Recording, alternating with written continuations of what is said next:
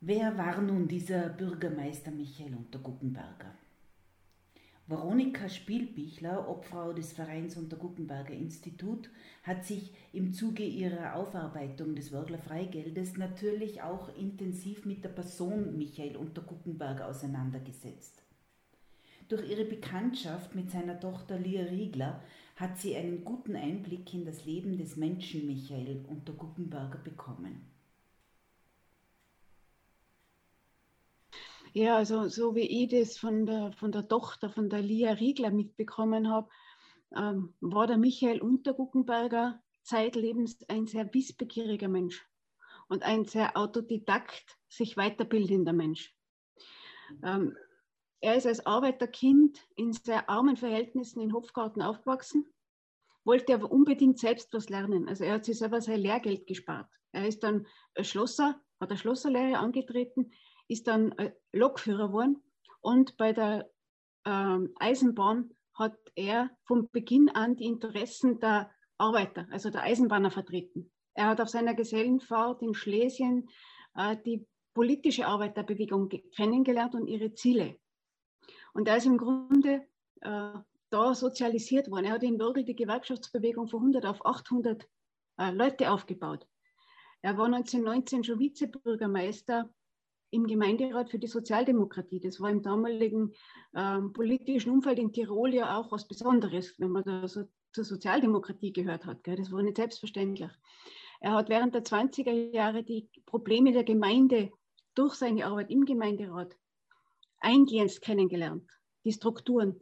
Er war Musiker. Er hat sich selbst äh, sehr viele Instrumente beigebracht, hat 1921 die Arbeit der Jugendmusik gegründet hat da sehr viele junge Menschen selber ausgebildet. Er war bestens vernetzt im Vereinswesen äh, sozusagen. Er haben eigentlich alle kennt. Mhm. Und er war bei den Eisenbahner sehr angesehen, war in, in der, im Kulturleben sehr angesehen durch sein Engagement und auch in der Politik hat er ein gutes Standing gehabt, weil er war in dieser Zeit immer Vizebürgermeister. Äh, haben die Sozialisten damals viele Mandate gehabt? Äh, es war zur Zeit, wo er dann Bürgermeister geworden ist, war der Stand der linken Partei, also der Sozialdemokraten, im Gemeinderat gleich groß wie äh, der Anteil der bürgerlichen Parteien. Und da hat dann das Los entschieden. dass er Bürgermeister wurde, war ein Losentscheid. Und der Bürgermeister ist nicht so wie heute in der Direktwahl vom Volk gewählt worden damals, sondern vom Gemeinderat aus den Reihen des Gemeinderates bestimmt worden. Mhm. Und 1931 hat ihn das Los sozusagen getroffen. Das hat wirklich dann das Freigeld-Experiment äh, beschert eigentlich. Gell? Und dieser Wissensdurst, er wollte ja immer lernen. Er hat sehr viel gelesen. Es hat in, in Würgel, war es ja damals eine sehr internationale Gesellschaft. Da waren äh, Italiener da, da waren äh, italienische Holzindustrie, äh, Darblei, französische Papierindustrie das war das Eckerwerk heute, war damals äh, französisch. Es war die Pariser Schlafwagengesellschaft in Würgel. Es waren äh, Zuwanderer aus Böhmen da. Es war äh, also eine ethnisch und auch religiös bunt ge, ähm, gemischte Gemeinde damals. Äh, er hat Schach gespielt zum Beispiel im, im Café Zentral. Das war, wo er dann auch seine zweite Frau, die Rosa, kennengelernt hat.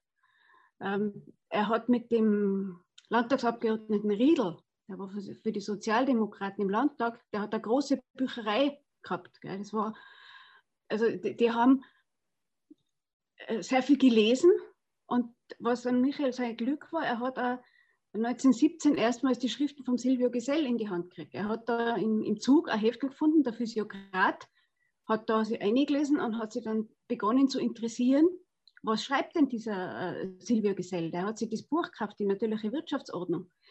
Der Michael Unterguckenberger hat zu der Zeit damals sehr fortschrittlich alles Mögliche gelesen. Also seine Bibliothek, gell, wenn man schaut, beim Ezra Pound in die Pisana Gesänge sind aufgelistet die göttliche Komödie von Dante, die Gedichte von Heine und äh, alle mögliche Literatur, auch das Leben von Henry Ford.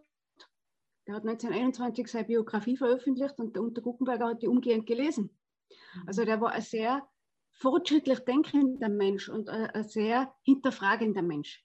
Er hat auch nicht alles, was die Sozialdemokratie damals äh, als, als Programm gehabt hat, unterstützt. Er war überhaupt kein Marxist. Damals ist das alles mehr in die kommunistische Richtung gegangen, das hat er nicht unterstützt. Und er hat sich immer sehr seine eigene Meinung gebildet und hat die auch vertreten. Er hat über seine politischen Ansichten zum Beispiel dann, nachdem das ganze Würgler-Experiment verboten wurde, hat er im Jänner 1934 hat er, äh, so ein eigenes politisches Manifest aufgeschrieben, wofür er steht und wogegen er ist. Und das hat er unterschrieben. Das ist eine A4-Seite. Und wenn man sie die heute durchliest, kann man die großteils wieder unterschreiben. Ja, also er hat sich sehr viel eigene Gedanken gemacht und, und hat äh, sehr pragmatisch immer geschaut, was ist möglich. Er hat gekannt, die Vera in Deutschland, das war ja das erste Freigeld, das nach der Idee von Silvio Gesell eingeführt wurde. Damit ist in Schwanenkirchen äh, dank eines Bergwerkingenieurs so ein kleines regionales Wirtschaftswunder, der Max Heppecker mit einem Vera-Kredit, also von dieser Vera-Tauschgesellschaft, äh, ein Bergwerk wieder aufgesperrt, hat Läden eingerichtet bei dieser Tauschgesellschaft waren an die 1000 Unternehmer beteiligt in Deutschland, die haben zugeliefert und so haben die im Bayerischen Wald so ein, ein kleines Wirtschaftswunder auch geschafft. Ja, also er war, er war sehr gut vernetzt mit den Freiwirten damals schon.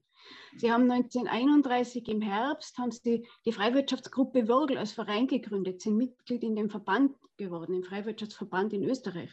Er war zu Pfingsten 1931 in Schwanenkirchen und hat sich vor Ort dort angeschaut, was haben die gemacht, wie hat das funktioniert. Es war ursprünglich sogar die Überlegung da, die Vera in, in Würgel zu verwenden. Nur das, davon ist man dann äh, abgekommen. Erstens, weil die Vera verboten wurde. Da hat man gesehen, also ein leistungsloses äh, System würde die Nationalbank sofort in Österreich auch verbieten lassen, weil es ist ja analog Reichsbank in Deutschland und, und die Nationalbank in Österreich. Und äh, aufgrund dieses Verbots ist man dann auch auf die Idee gekommen, ja, wir machen kein neues Geld, sondern wir hinterlegen eine Deckung bei der örtlichen Raiffeisenkasse. Und das war dann äh, auch also ein sehr wichtiger Baustein dieser Würgler Geldreform. Das war nicht nur das Freigeld, sondern auch die Deckung. Mit dieser Deckung war der Außenhandel gewährleistet. Das heißt, Kaufleute konnten äh, die Scheine zurückwechseln in Schillinge und damit von außen Waren einkaufen. Das ist dieses Problem manchmal, dass also eine Regionalwährung im Binnenmarkt austrocknet. Das heißt, wie organisiert man den Außenhandel? Das war mit der Vera schwieriger, das war mit, mit dem Freigeld in Würgel dann sehr einfach, weil man es rücktauschen konnte in die nationale Währung. Und dieses Programm, was in Würgel dann umgesetzt worden ist als Würgler Nothilfe, das wurde am, am, am 5. Juli 1932 vom Wohlfahrtsausschuss äh, beschlossen. Auf Vorschlag des Bürgermeisters hat es da ein Reglement gegeben. Dieses Reglement ist ja gemeinschaftlich ausgearbeitet worden vorher es hat eben die Freiwirtschaftsgruppe Würgel gegeben. Da waren die, sehr viele Kaufleute schon dabei. Die Rosa Unterguckenberger natürlich mit ihrem eigenen Geschäft war dabei. Und da hat man sich schon sehr praktisch überlegt, wie kann das funktionieren? Wie funktioniert der Geldaufla äh, dieser Geldumlauf? Ähm, wie ist der ganze Ablauf der Aktion? Das wurde vom Wohlfahrtsausschuss einstimmig angenommen, am 8. Juli dann einstimmig vom Gemeinderat und das war damals ein politisches Meisterstück. Das war so irgendwie das wahre Wunder, dass trotz aller ideologischen Gegensätze äh, das einstimmig von der Gemeinde beschlossen worden ist. Weil in, in diesem Programm, mit dem man Arbeit geschaffen hat, mit dem man wieder Einkommen geschaffen hat, damit Umsatz für die lokalen Geschäfte und damit wieder Steuerzahlungen in die Gemeindekasse, in dem hat man ähm, die Rettung aus der Not gesehen. Also man hat nicht gewartet, dass irgendwie jetzt von außen da eine große äh, Hilfe kommt, sondern man hat sich auf ein wirtschaftliches Selbsthilfeprogramm geeinigt. Wie können wir unsere Wirtschaft, unsere lokale Wirtschaft wieder in Gang setzen und damit äh, die Not lindern? Das war der, der vordergründige Gedanke dahinter. Es war eine Sozialaktion zur mhm. Arbeitsbeschaffung. Und äh, die, der Bürgermeister war aufgrund der Not im Ort, ja, kann man fast sagen, dazu getrieben, weil was hätte er machen sollen? Und äh, offenbar hat es der Gemeinderat auch ähnlich gesehen. Es waren 1932 in Würgel 400 Arbeitslose registriert. Das heißt, es waren großteils Familienväter bei einer Einwohnerzahl von 4200 Einwohnern. In der gesamten Region waren 1500 Arbeitslose in kürzester Zeit durch Schließung von Fabriken, durch Schließung der Zellulosefabrik oder der Zementwerke in, in die benachbarten Orte. Von diesen 400 Arbeitslosen waren 200 ausgesteuert. Das heißt, die haben keine staatliche Unterstützung mehr erhalten. Und die sind dann äh, natürlich bei der Gemeinde auf der Matte gestanden und gesagt, wir wollen nicht verhungern.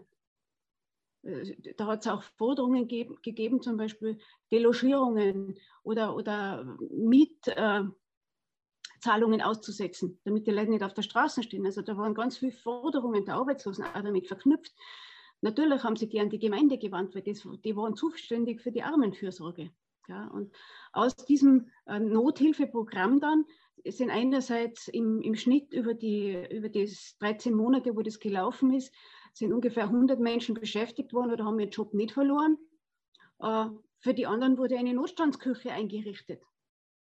Mit den Einnahmen aus dem Freigeld, äh, die waren zweckgebunden, eine Sozialabgabe. Also einerseits äh, war diese ähm, Klebemarke, die bezahlt werden musste, um jeden Monat den Schwund von, von einem Prozent des Nennwertes auszugleichen. Also bei einem Schilling ein Groschen, bei zehn Schilling zehn Groschen. Diese Einnahmen sind als Sozialabgabe in die Gemeindekasse geflossen. Das war Gemeindesteuer im Grunde. Mhm. Äh, genauso, wenn wir die Kaufleute zurückwechseln wollten in Schillinge, war eine Wechselgebühr fällig. Zurückwechseln konnte jeder, auch der Arbeiter. Wenn ich jetzt mit der Bahn nach Innsbruck fahren wollte und brauche Fahrkarten, brauche ich Schilling, hat der genauso zur Raiffeisenkasse hingehen können und ähm, Arbeitszeitscheine in Schillingen einwechseln. Nur die Gebühr, die ist in, als Einnahme in die Gemeindekasse geflossen. Genauso, es ist dann ein regelrechter, Frei, regelrechter Freigeldtourismus entstanden, weil ja von anderen Gemeinden äh, und, und Volkswirtschaftler, äh, selbst aus Amerika, da sind ja international Leute gekommen, haben sich angeschaut, wie ist es möglich, dass inmitten einer äh, sich ständig verschärfenden Wirtschaftskrise eine Gemeinde auf einmal aufblüht. Weil nach außen hat es den Eindruck vermittelt, wenn man neue Straßen baut, Straßenbeleuchtungen, wenn man äh, Einrichtungen für den Tourismus wie eine Sprungschanze, Wanderwege, einen Schluchtenerlebnissteig, also was da alles gebaut worden ist. Da, das war ja wirklich eine, äh, eine riesen äh, in der Gemeinde und das ist aufgefallen. Wie ist es dann zu, zu Ende gegangen mit dem Unterguckenberger? Ich meine, das war, das war ja nur ein Jahr. Was ist mit ihm nachher passiert? also für Michael Unterguckenberger war diese, dieses Beweisen, dass man sich selber helfen kann dass, dass man Geld anders gestalten kann, dass man Gesellschaft auf die Art anders gestalten kann, das, das ist für ihn, ähm, das war ein Riesenaufschwung. An und für sich war er ja ein kranker Mensch. Er hat zeitlebens unter Asthma gelitten. Ähm, solange das gelaufen ist, er hat einen riesen Auftrieb gehabt. Er hat auch danach noch Vorträge gehalten. Gell? Er ist eingeladen worden. Er hat in der Schweiz vor vollen Seelen mit 800 und 1000 Leuten hat er äh, über dieses Wörgler-Experiment informiert. Das hat noch alles nichts genützt, weil in, in Österreich ist es auf Druck der Nationalbank von den Behörden verboten worden. Am 15. September haben sie in Würgel die Scheine einziehen müssen. Der Gang zum Verwaltungsgerichtshof, den dann die Gemeinde Würgel angetreten ist, hat aber nichts genützt, weil Würgel hat ja verlangt, dass äh, das Experiment weiterlaufen kann, also dass dieses Verbot zu Unrecht erfolgt durch die Nationalbank betrieben, weil argumentiert wurde, wir machen ja gar kein neues Geld. Also dieses Banknotenmonopol der Nationalbank, das haben wir nicht berührt, weil wir machen einen Gutschein auf Geld. Das Geld liegt ja bei der Raiffeisenkasse, damit kann die Finanzmarktaufsicht das auch alles jederzeit anschauen. Äh, wir machen kein neues Geld, wir verwenden einen Gutschein. Und die haben damals wirklich wörtlich mit bargeldlosem Zahlungsverkehr argumentiert. Nur das hat ihnen im Endeffekt nichts genützt, weil die, die Richter festgestellt haben, ja, die, die Scheine zirkulieren wie Geld, werden angenommen wie Geld, also de facto sind sie Geld und damit ist das Banknotenmonopol der Nationalbank umgesetzt worden und, und die Scheine verboten worden. Für Michael war dann die politische Karriere auch beendet, jetzt nicht wegen dem Verbot dieses äh, Freigeldes, sondern im Februar 1934 waren in Würgel wie in Österreich die Februaraufstände ähm, es war Bürgerkrieg in Österreich. Geendet hat das mit dem Verbot aller linksgerichteten Parteien und Organisationen. Damit ist der Michael Unterguckenberger aus seinem Amt enthoben worden und war damit künftig sozusagen Privatmann. Mhm. Ja, also er war dann nicht mehr im politischen Leben der Gemeinde. Wie gesagt, er probiert dann noch durch Vorträge das äh, bekannt zu machen, wie wichtig das wäre, wie richtig das wäre wirtschaftliche Selbsthilfe mit Freigeld, mit, mit solcher Nothilfe zu machen. Ähm, nur sein gesundheitlicher Zustand ist dann rapide nach unten gegangen. Er hat dann Kuraufenthalte gehabt in Bad Gleichenberg. Äh, sie sind mit ihm nur ins Meer gefahren. Nur das hat, sein Lungenleiden ist dann so rapid schlechter geworden. Er ist im, am 19. Dezember 1936 ist er gestorben an den Folgen einer Lungenherzembolie, also Kreislaufversagen. Wie alt war er da? Im Alter von 52 Jahren. Und er war ganz jung Vater. Also sein letzter Sohn, der Silvia, ist 1935 zur Welt gekommen.